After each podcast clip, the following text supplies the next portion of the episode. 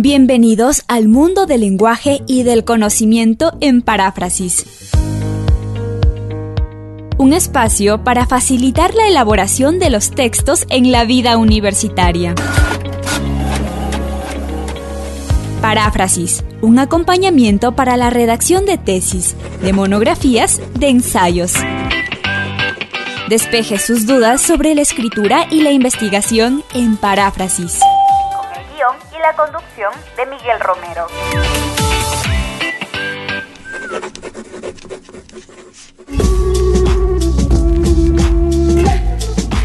Bienvenidos a Paráfrasis, el programa que cada semana transmite o presenta mensajes sobre la escritura, el mundo del lenguaje, el mundo de la investigación, la divulgación del conocimiento.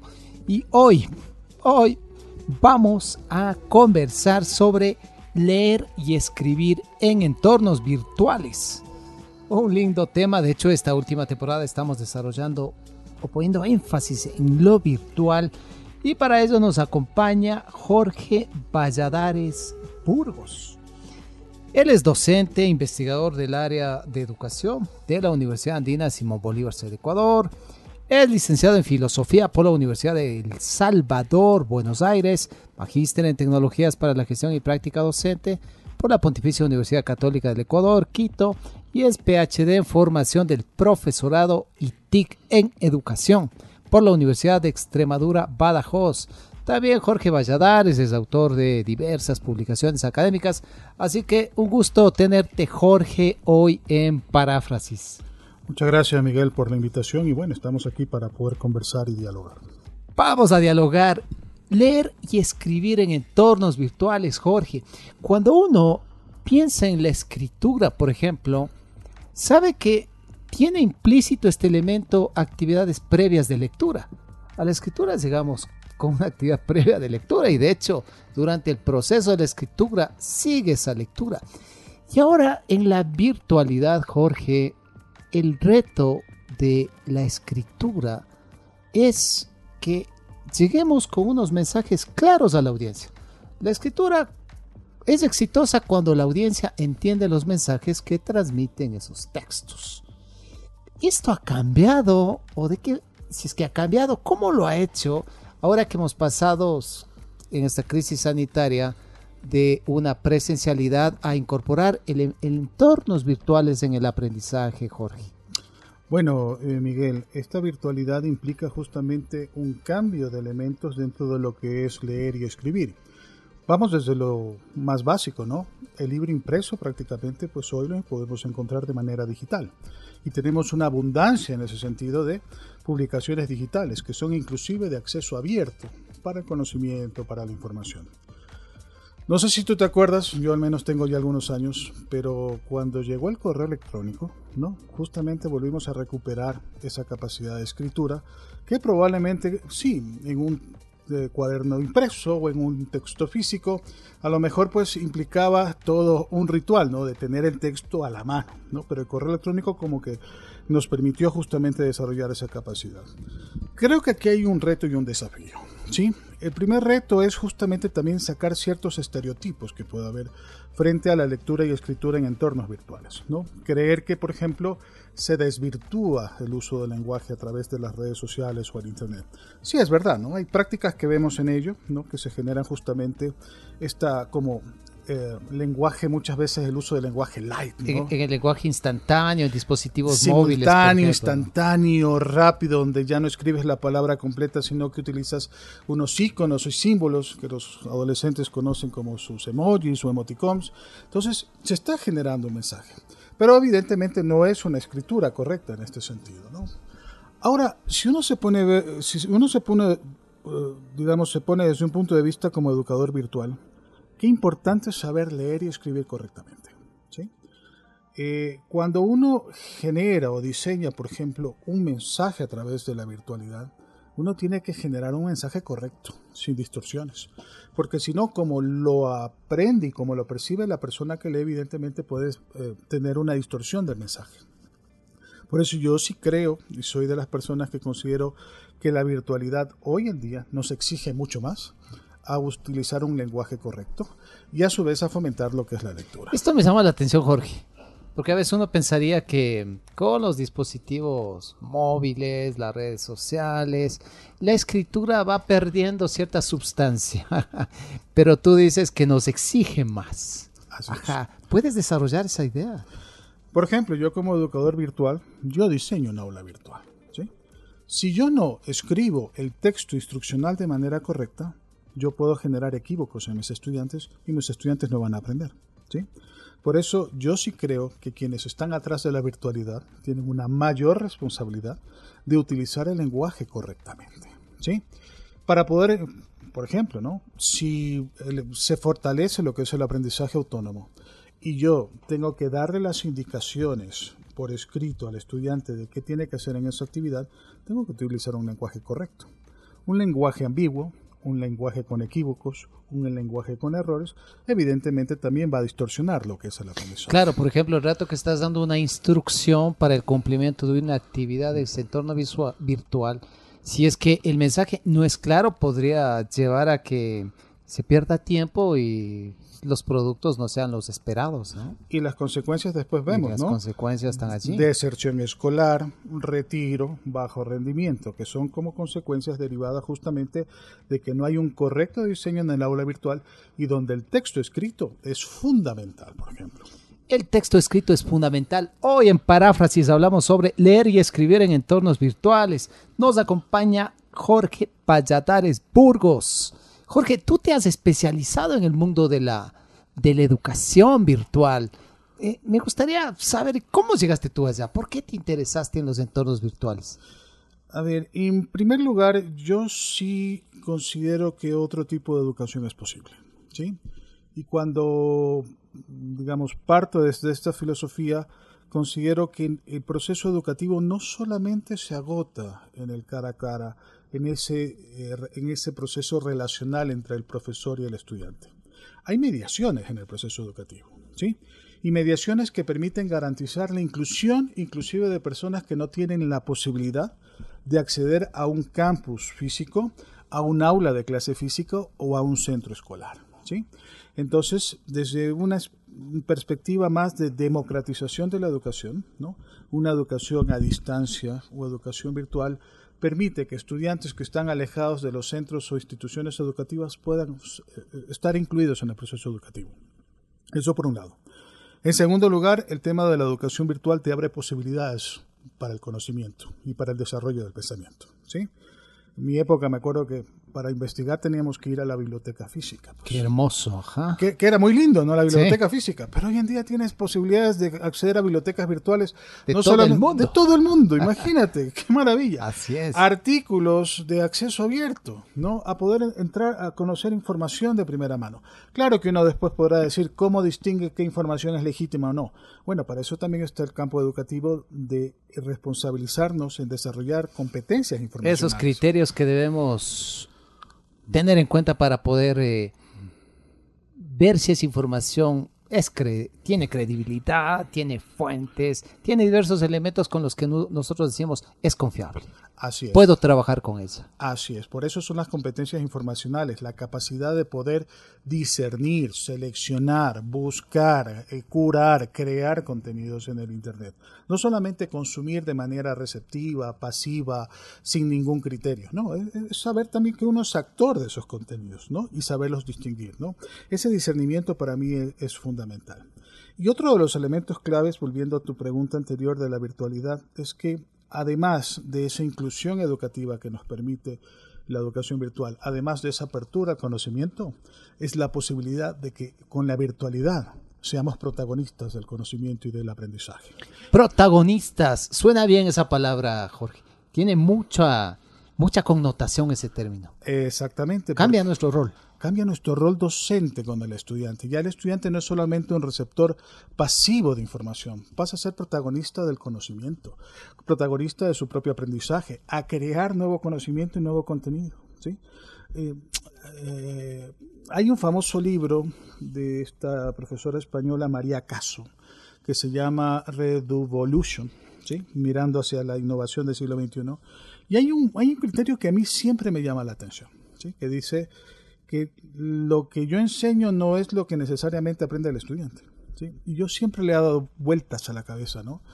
Eh, y a veces uno dice, claro, es que el estudiante también tiene un proyecto de vida, tiene toda una historia. Tiene intereses. Tiene intereses, tiene inteligencias. Ah, claro. Entonces uno dice, claro, uno, digamos, siembra la semilla, pero finalmente quien cosechará y quien tendrá sus frutos es el estudiante. Entonces hay que también empoderar al estudiante para que sea protagonista de este proceso educativo. Y esto me parece clave dentro de lo que tiene que ver con la virtualidad de procesos innovadores. Este, este término, Jorge, cuando hablas de protagonista, a veces, claro, a veces también es porque no conocemos, no dimensionamos, no tenemos esos elementos que nos permita decir, hemos llegado a una virtualidad forzada, si una crisis sanitaria nos forzó que ingresemos allá. Y a veces, eh, cuando pasa esto, hay resistencias, vemos más los problemas que las oportunidades que allí tenemos, pero bueno, finalmente vemos también que eh, esta virtualidad pues está para quedarse, no va a haber marcha atrás, no vamos a regresar a lo que antiguamente, antes de la pandemia, pues eran nuestros roles en, en la parte educacional, ya existía sin duda educación virtual, educación en línea, pero no era lo usual, ahora en cambio es un elemento que está constante o convive con presencialidades, con semipresencialidades. Entonces, eh, la actitud importa mucho, Jorge. Mirar como una gran oportunidad para crecer. Yo creo que la pandemia, a ver, hay que saberlo ubicar. La pandemia ha sido una tragedia para la humanidad, ¿sí? Desde el punto de vista de salud, desde el punto de vista emocional para mucha gente. Económico. E económico, social, hemos perdido mucha interacción cara a cara. Y tragedia, cuando hablo de tragedia, porque pro probablemente perdimos algún ser querido, algún ser cercano. Ciertamente. ¿sí? Pero también este factor de oportunidad no podemos dejar de lado. Y creo que la pandemia ha permitido incorporar procesos de mediación tecnológica que a lo mejor estaban contemplados, si no había la pandemia, en unos 10 o 15 años. Entonces, hemos acelerado esa inclusión. Por otro lado, es un factor de oportunidad. Yo, yo a veces entro en discusión y digo, la anterior pandemia de hace 100 años, mucha gente dejó de estudiar, pues, porque no había una mediación tecnológica. Mucha gente se quedó sin trabajo, porque no hubo posibilidades, por el contagio, por el distanciamiento, por todo lo que implica el contexto de una pandemia. Ahora con la mediación tecnológica, ¿qué hemos logrado? Quienes han tenido acceso a la tecnología han podido generar el telestudio y continuar procesos educativos. Quienes han tenido tecnología para los trabajos han logrado continuar en el teletrabajo, ¿no? Y no ha habido tasas de desempleo, de despidos muy altos, que sí los hubo, pero como hubiese sido en otro contexto sin mediación tecnológica. Entonces creo que hemos vivido una etapa de oportunidad que yo sé que es verdad que todavía la brecha digital es un problema arraigado, que sí, hay que irlo venciendo. Uh, hay, hay, que ir viéndolas para un, a un próximo escenario, no sé si pandémico, no esa actitud resiliente que necesitamos desarrollar, pero, pero que en el fondo sí creo que nos trajo oportunidades. Y oportunidades para incorporar la tecnología como un aliado, no como un fin en sí mismo. Un aliado, un aliado. Me quedo con esa palabra de Jorge Valladares, que hoy nos acompaña en paráfrasis que dialogamos sobre leer y escribir en entornos virtuales. Jorge, es momento de la primera pausa musical. Te pido que compartas una canción que sea de tu agrado para que escuche la audiencia de Radio Voz Andina Internacional. Bueno, eh, yo no sé si tengan ustedes algo de Fito Paz. ¿no? Todo lo que tú quieras, Jorge. Bueno, a mí me gustaría a lo mejor este... Uh, 7 y 11 o a lo mejor este algún eh, ¿cómo es? cadáver exquisito. A mí me gusta mucho. Cadáver exquisito. Ahora sí Tito Chela en controles va a seleccionar esa canción y regresamos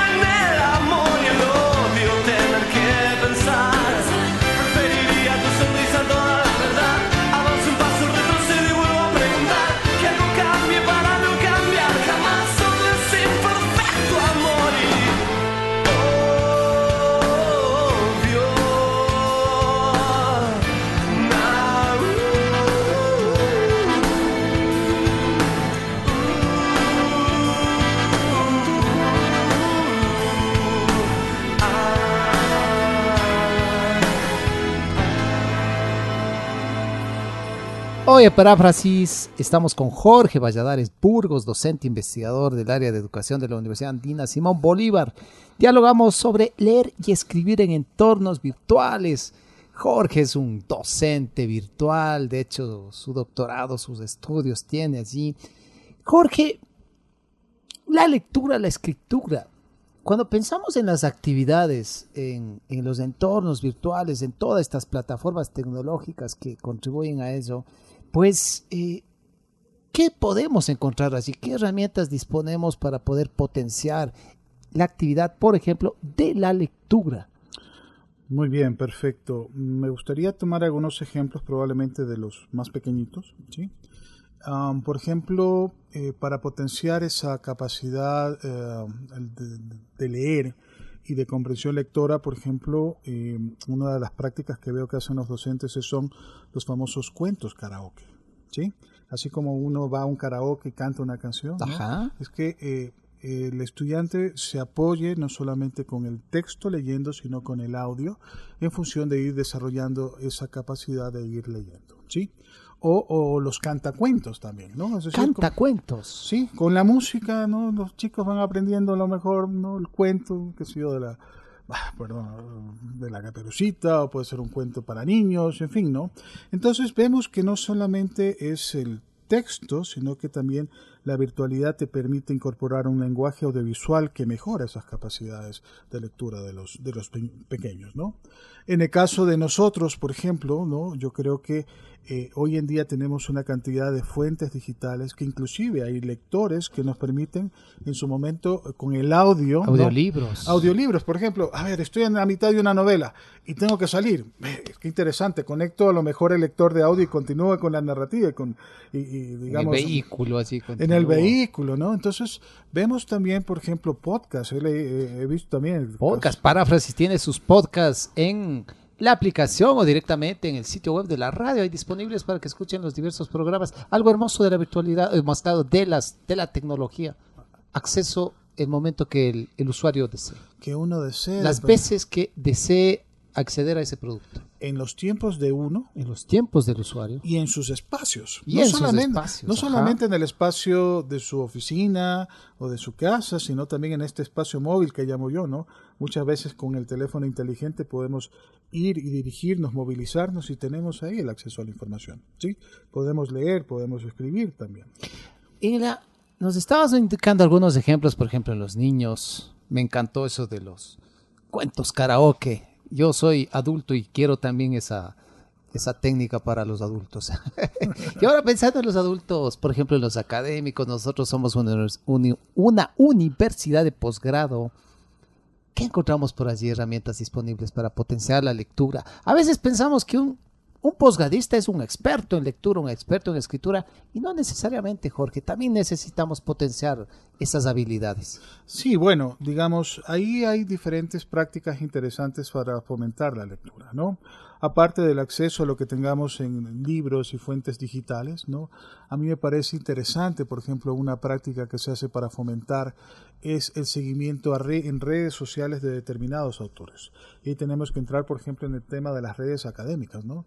Yo, por ejemplo, estoy leyendo un artículo científico de un determinado autor y quiero conocer un poco más de su pensamiento, de su contexto, ah, de la persona, del autor, porque atrás de un autor hay una persona, hay una vida humana.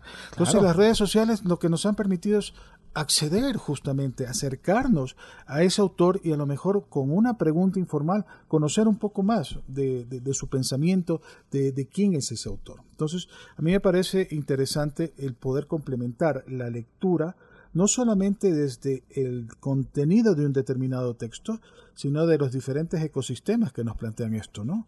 Acceso a su obra, acceso al autor a través de redes, ¿sí? Acceso a comentarios también, porque los comentaristas en ese sentido puede ser interesante ver cómo interpretan en este caso la lectura. Entonces yo sí creo que ahí como estrategia diría yo, ¿no? El que uno no solamente acceda al texto digital, sino que pueda acceder al ecosistema del texto digital. El ecosistema, es decir, diversos elementos que están allí, Jorge. Exactamente. Una entrevista, a lo mejor hay una conferencia que dio en una universidad en Europa o en América o en África, tengo el acceso. Está, me- está disponible la grabación en el Facebook, en el YouTube. En ese momento, ¿no? En ese momento estoy en una conferencia y tengo la posibilidad en un congreso de hacerle preguntas directamente a ese autor. O sea, imagínate, ¿no? Lo que antes a lo mejor hubiese sido una utopía conocer a determinado autor por distancia, por tiempos. Hoy en el Internet podemos acceder mucho más fácilmente. Entonces yo sí creo ¿no? que aparte de esas estrategias de aprendizaje digital, es ese ecosistema digital del texto que nos puede facilitar una mejor comprensión lectora. Justo ese término comprensión, para comprensión de, la audiencia de Radio Voz Línea Internacional, ¿puedes explicarnos un poquito más en qué consiste un ecosistema? Es decir, no solamente es el texto digital con su autor, por ejemplo, insisto, no voy a ver el texto de un profesor en educación virtual, eh, Julio Cabero, que de paso lo tendremos aquí en la Universidad Andina para nuestro congreso en educación ahora a finales del mes de noviembre. Sabemos que es probablemente uno de los autores referentes en educación virtual porque habla de las actividades virtuales, cómo diseñarlas. Pero yo sé que este profesor puedo verlo en diferentes conferencias en otras universidades, en el YouTube. Puedo a lo mejor tener contacto con él en una red académica como ResearchGate o academia.edu, donde me puede compartir sus últimos borradores. Donde a lo mejor en el Twitter yo lo puedo seguir y le puedo preguntar algo. Tengo su correo electrónico para hacer cualquier tipo de consulta. Eh, veo su última producción porque ha sido revisor de este artículo. ese ecosistema finalmente me permite a mí fortalecer la comprensión de este artículo porque entro en lo que tiene que ver con el, el pensamiento de ese autor. ¿sí? Entonces, yo sí creo que eso permite mejorar esa comprensión lectora. Estoy hablando de textos académicos. Jorge, insistimos en este espacio con frecuencia de que la escritura no se da precisamente cuando tú estás eh, frente a tu computador en algún dispositivo ya tecleando, eh, presentando tus ideas allí, sino se da en el espacio previo que mencionábamos al inicio, en la lectura. Cuando tú lees, y no solamente pensamos en la lectura de lo escrito, sino de pronto tú estás en la calle, estás, qué sé yo, se me viene, el otro día vi un vídeo sobre, eh, estamos en un desfile, estamos en un desfile, pensemos, estamos en Halloween, disfrazados toditos, un evento masivo, y allí se están dando múltiples elementos de conexiones sociales, de manifestaciones culturales, eh, de reacciones, comportamientos de la gente. Entonces, ese es un gran espacio de lectura. De lectura de elementos que bien podrían servir para esa investigación, para ese tema de estudio. Y por supuesto, textos digitales, sin duda allí. Entonces, la escritura, eh, la fase previa a la lectura es fundamental, pero una lectura atenta una lectura que permita identificar esos elementos centrales, esos elementos secundarios, una lectura que a partir de lo que está sucediendo, de lo que yo encuentro allí, pues reflexiono, pues selecciono y digo, eso voy a citar textualmente para argumentar esa idea o voy a discrepar con ese punto o ese elemento voy a enlazarlo con la otra idea de ese otro autor. Entonces, la lectura, Jorge, es un espacio que bien enfocado, tomando en consideración, yo me estoy entrenando para la escritura. Pero ahora uno dice, a ver, pues estás leyendo, ¿cómo que estás entrenado para escritura? Claro, porque, por ejemplo, a veces los estudiantes dicen, vea, yo nunca he escrito un ensayo académico, nunca he escrito un artículo académico. Bueno, entonces vamos y leamos artículos académicos, en lo que tú vas a hacer un artículo académico, y mira, mira cómo hace la introducción allí el autor o esos autores, mira cómo hace el planteamiento teórico, cómo va desarrollando esa estructura de contenidos, porque eso es lo que tú vas a tener que hacer en tu artículo. Entonces tu lectura debe ser atenta. Este elemento, y perdóname, tremenda entrada que hago, Jorge, para la pregunta, ya me como medio programa. este elemento eh, en lo virtual, ¿cómo tú ves, Jorge, para acentuar más esta idea? Sí, perfecto, Miguel. Esta es una estupenda pregunta porque yo creo que ahí hay que dejar de lado eh, o dejar de lado ese énfasis en la tecnología o la virtualidad en sí. Aquí ya viene la estrategia metodológica, ¿sí? Y en esa estrategia metodológica entramos que debe haber un proceso de comprensión lectora en esos tres niveles eh, que, nos piden, ¿no? Cuando uno inicia en la lectura, ¿no? Primero está ese nivel literal, ¿no? De saber qué es lo que dice el autor, ¿sí?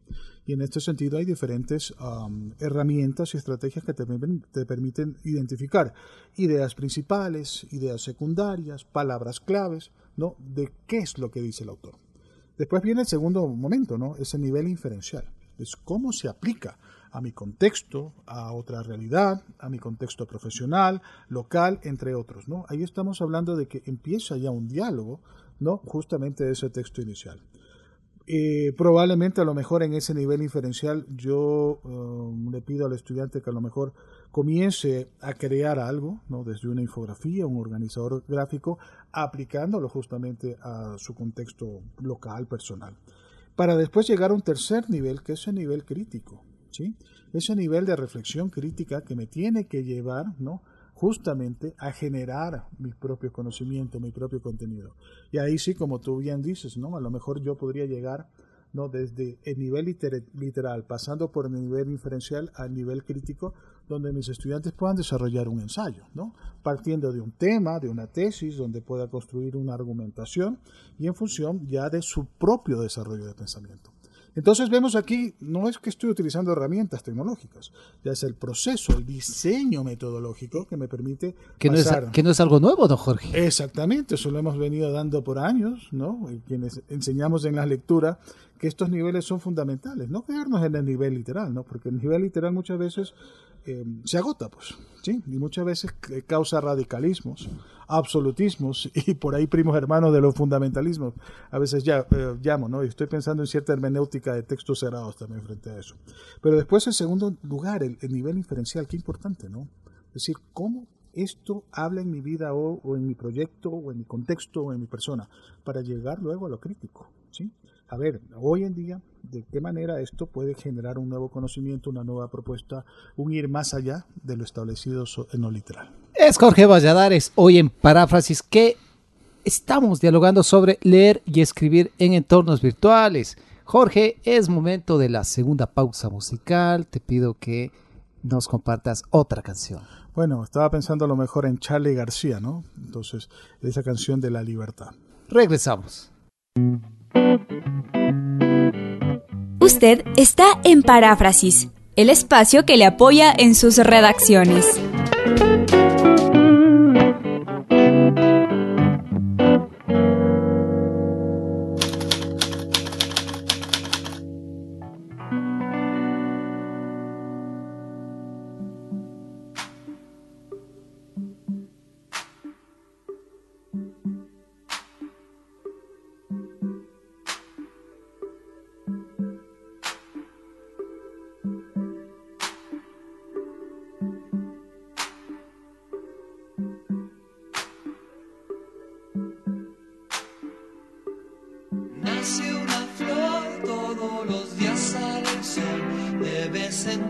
Escuchas aquella voz, como de pan gustosa de cantar en los aleros de la mente con las chinchadas. Pero a la vez existe un transformador que se consume lo mejor que tenés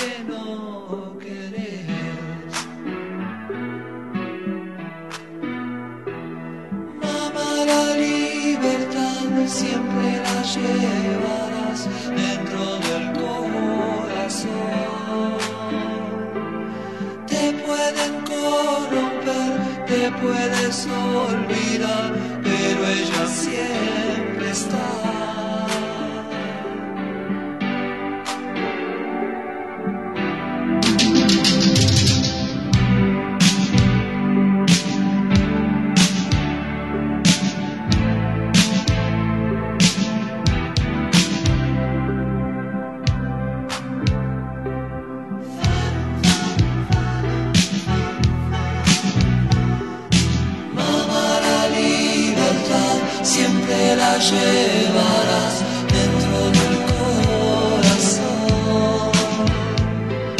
Te pueden corromper, te puedes olvidar, pero ella siempre está. Ayer soñé con los hambrientos, los locos, los que se fueron, los que están en prisión.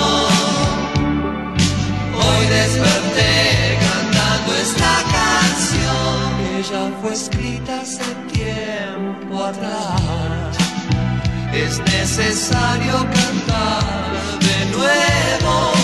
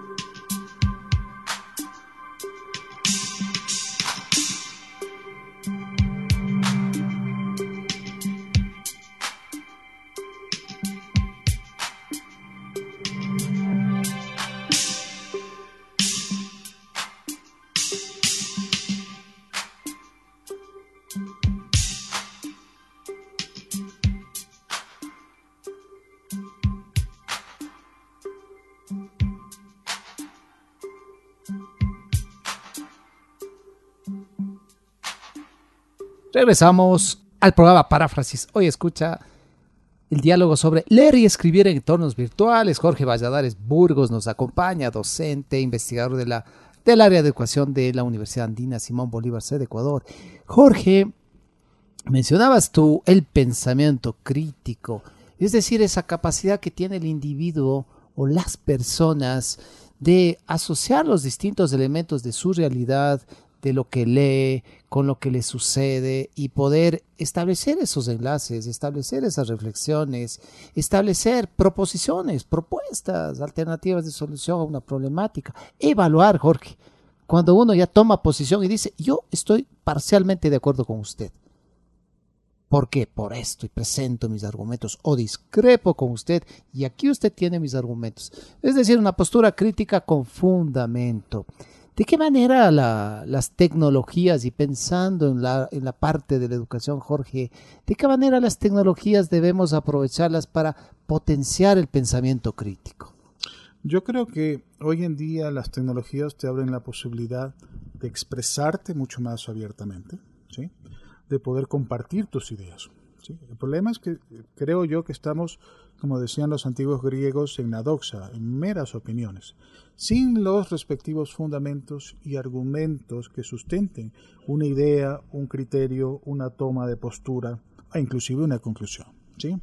Entonces, yo sí creo que eh, en un posgrado, ¿sí? en una universidad de posgrado, el desarrollo del pensamiento crítico es fundamental. ¿sí?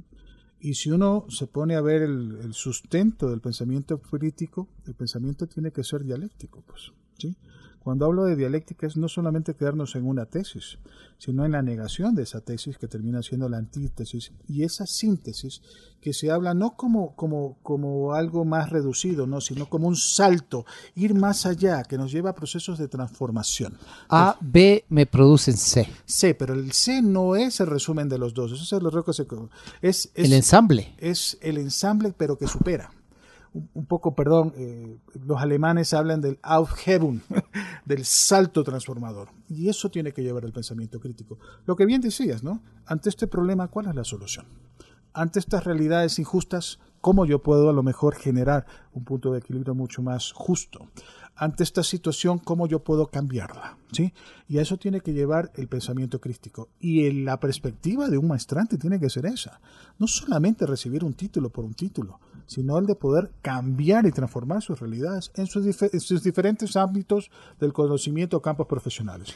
Que la formación que recibe sea esa plataforma para que siga creciendo en su capacidad de pensamiento, en su capacidad de propuesta, en su capacidad de aporte de soluciones a los problemas de la realidad. De la realidad, comenzando personal de él, de su localidad, de la sociedad, del país y del planeta. También tenemos que pensar, no perder esa conciencia planetaria también frente a ello, ¿no? que nos debe llevar un pensamiento crítico. Ciencia con conciencia. Ciencia con conciencia, ¿sí?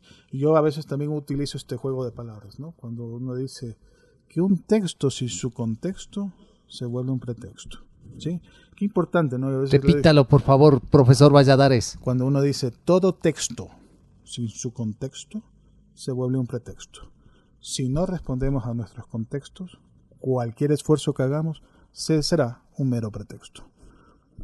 Muy bien, Jorge Valladares, hoy en Paráfrasis. Recuerde que Paráfrasis puede escucharlo cada martes 9 de la mañana por la señal en línea de Radio Voz Andina Internacional o cuando usted guste en las aplicaciones, en los podcasts, el propio de la radio, Voz Andina Internacional. Estamos en Google Podcast, en Anchor, en iBox, estamos en Spotify. Así que no hay pretexto para que no escuche Paráfrasis. Jorge, las actividades de escritura, los entornos. Sabemos que tú decías al inicio, no es que ya la accesibilidad todo el mundo tiene resuelta hacia las tecnologías, hacia las plataformas, hacia la conectividad, pero bueno, sabemos que están allí. Digamos que ya la, la, población, el docente, la gente tiene acceso a ese entorno virtual. ¿Cuál debe ser la actitud, Jorge? De pronto a veces nuestro desconocimiento nos genera cierta barrera, cierta resistencia para, para acceder y sacarle el mayor potencial. ¿Cuál debe ser la actitud de ese docente, de ese estudiante hacia las plataformas tecnológicas pensando en la educación?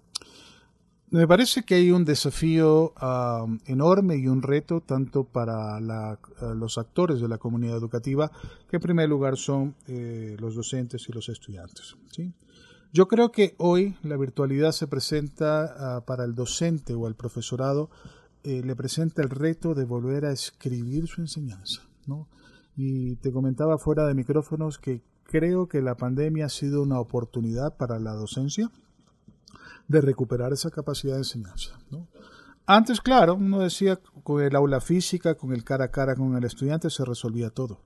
Pero mucho antes atrás en la historia, ¿no? el maestro muchas veces enseñaba a sus discípulos con cartas, pues, las epístolas, ¿no?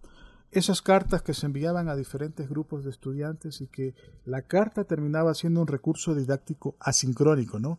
Donde una carta uno la puede leer, releer, inferir, criticar, interpretar, aplicarla para su propia vida, eh, enseñarla a otras personas que le pueda ser de utilidad.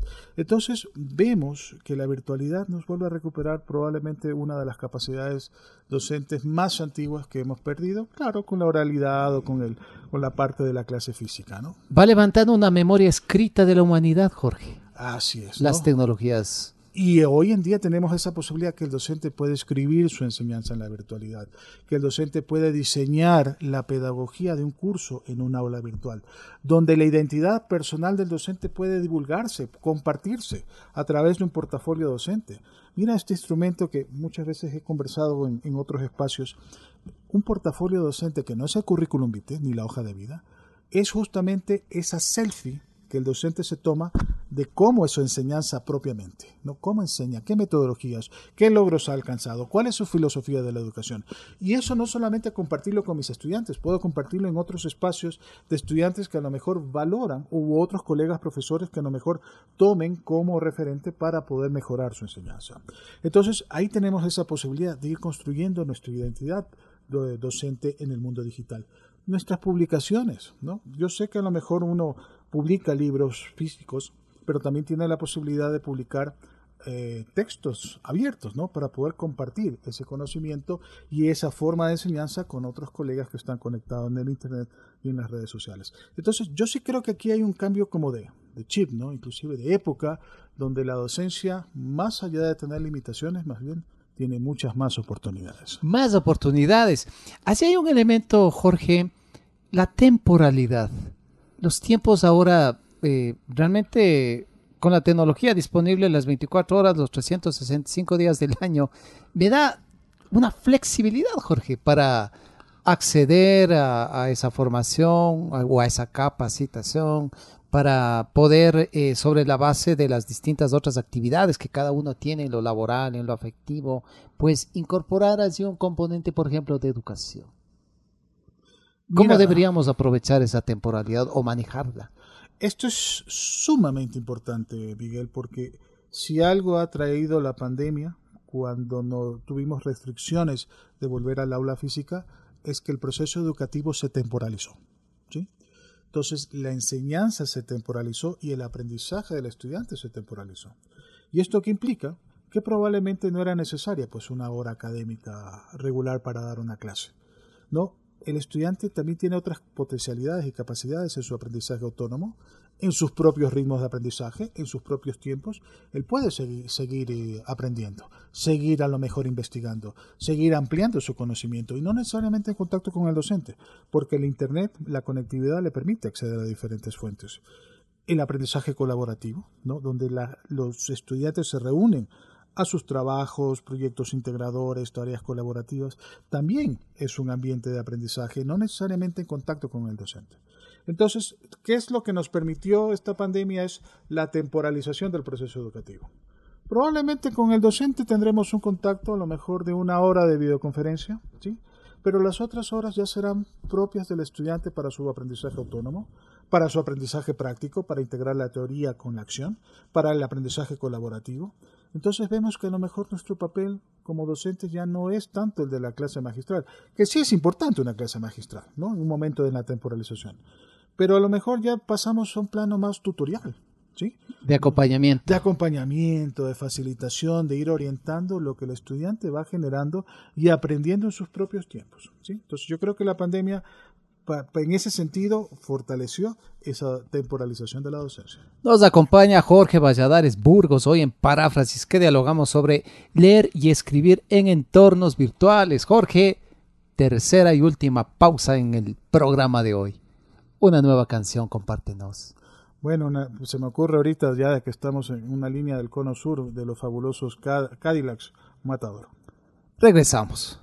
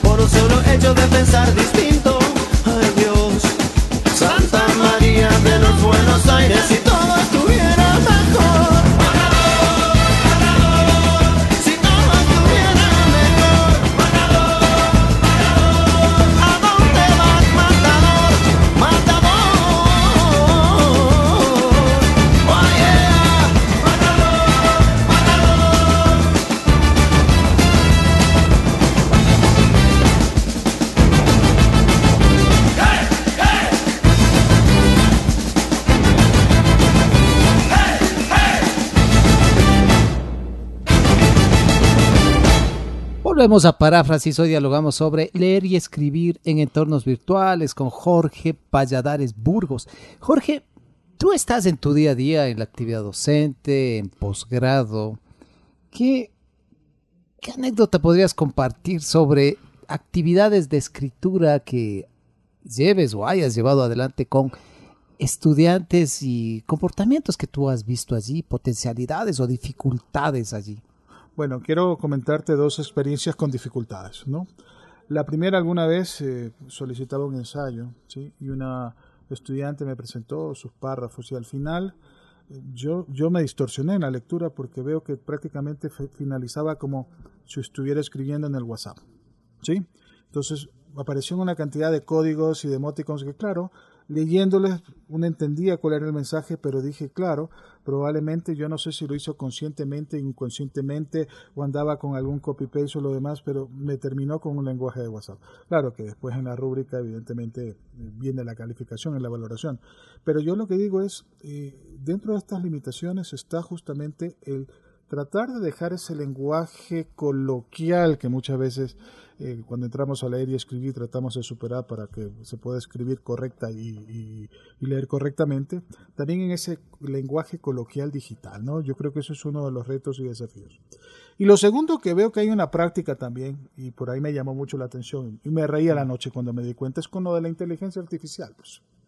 ¿Qué sucedió así? Ahora resulta que en la casa tenemos a la Alexa. Ah, claro. O tenemos a, ¿cómo es? a Siri. A Siri. Entonces, envío a hacer una investigación y resulta que muchas veces hay estudiantes que ya no consultan fuentes académicas, sino que van y le preguntan a la Alexa, Alexa, ¿qué significa tal término? Entonces, claro, la pobre Alexa, como está solamente con la Wikipedia, le da como fuente la Wikipedia, entonces uno encuentra con esa sorpresa y uno dice, a ver, a ver, aquí cambiamos nuestros estilos de vida, a la Alexa le dejamos hacer Alexa en otras cosas y lo que es investigación tenemos que ir hacia las fuentes académicas. Estas dos anécdotas te quería comentar. Gracias, Jorge, por esas anécdotas. Y Jorge, ¿qué sugerencias das tú a, por ejemplo, pensamos, dado que la orientación especialmente del programa Paráfrasis es para estudiantes de nivel de educación superior o posgrado, ¿qué recomendaciones les das para poder, por ejemplo, potenciar la escritura aprovechando estas plataformas? ¿Qué tipo de, espacios virtuales deberían tenerlo o prestarle más atención? Sí, yo sí creo que hoy en Internet te brinda espacios para que puedas desarrollar esa escritura especialmente en el Internet. La primera, el primer espacio que yo considero y que ha sido una práctica por muchos años, ya lleva años, es por ejemplo el uso de blogs. ¿sí? Blogs. Los blogs en el fondo no son páginas web, son bitácoras, son cuadernos digitales. Para ir contándolo, nuestro pensamiento. Nuestro pensamiento, nuestra vida, nuestras experiencias, nuestras anécdotas. Mucha gente eh, por muchos años mantiene tiene y mantuvo sus blogs como un espacio personal de ir contando su vida, su narrativa, no solo personal, sino profesional, o de las experiencias cotidianas a través de estos espacios. El blog para mí sigue siendo un espacio primordial para el desarrollo de la escritura. ¿sí? En segundo lugar, yo sí creo que deberíamos experimentar más en otro tipo de redes sociales, no las típicas que conocemos, ¿no? El Twitter, que es un microblogging, ¿no? O el Facebook, que probablemente es el más personalizado, sino que podamos ir eh, utilizando redes académicas, ¿sí?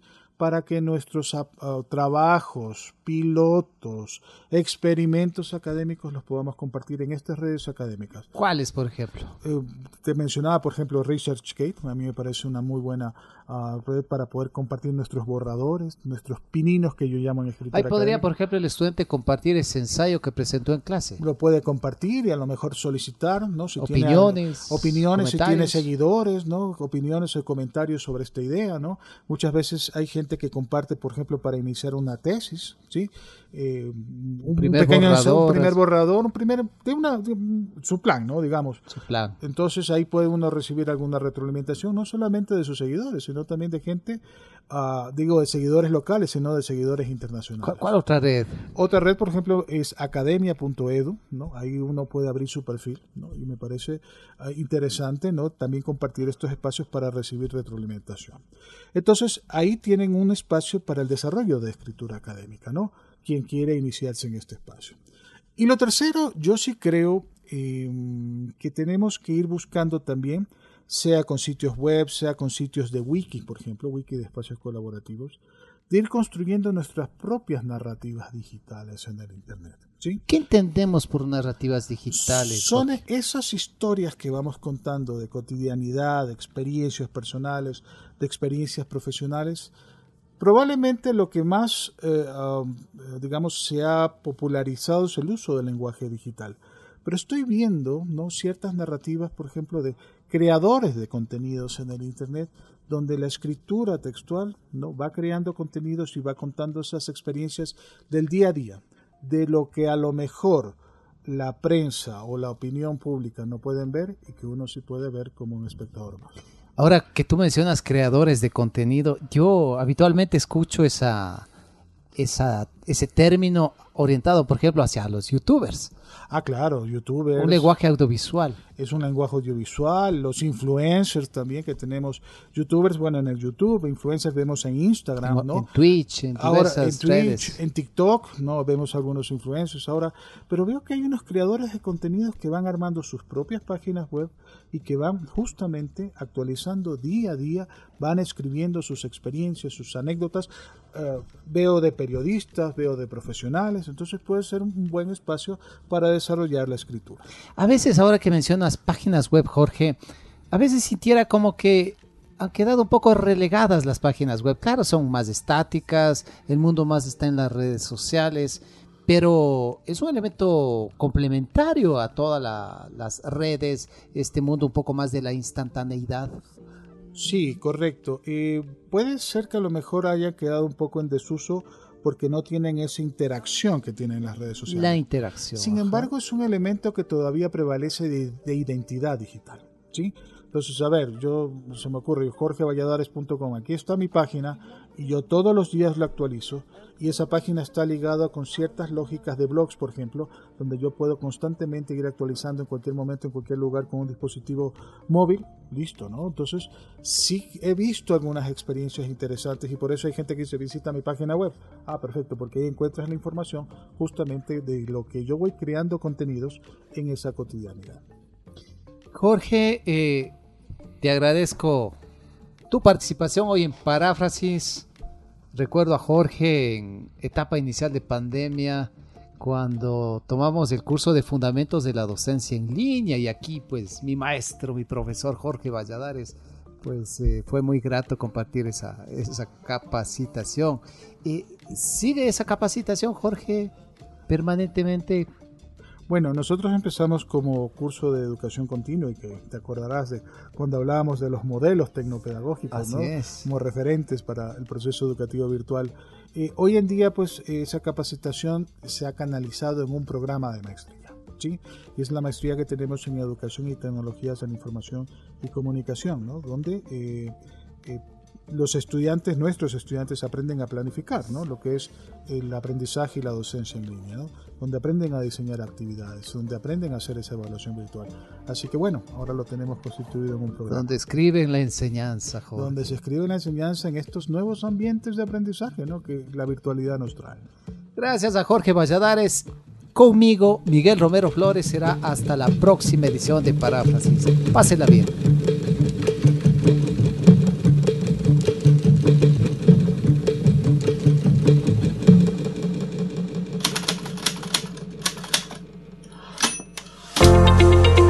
Hasta aquí le acompañamos con Paráfrasis. Un programa de la Casa Andina de la Universidad Andina Simón Bolívar. Les invitamos a nuestro siguiente programa para seguir compartiendo el fascinante mundo del lenguaje y la investigación. Miguel Romero, su anfitrión, les dice hasta la próxima semana.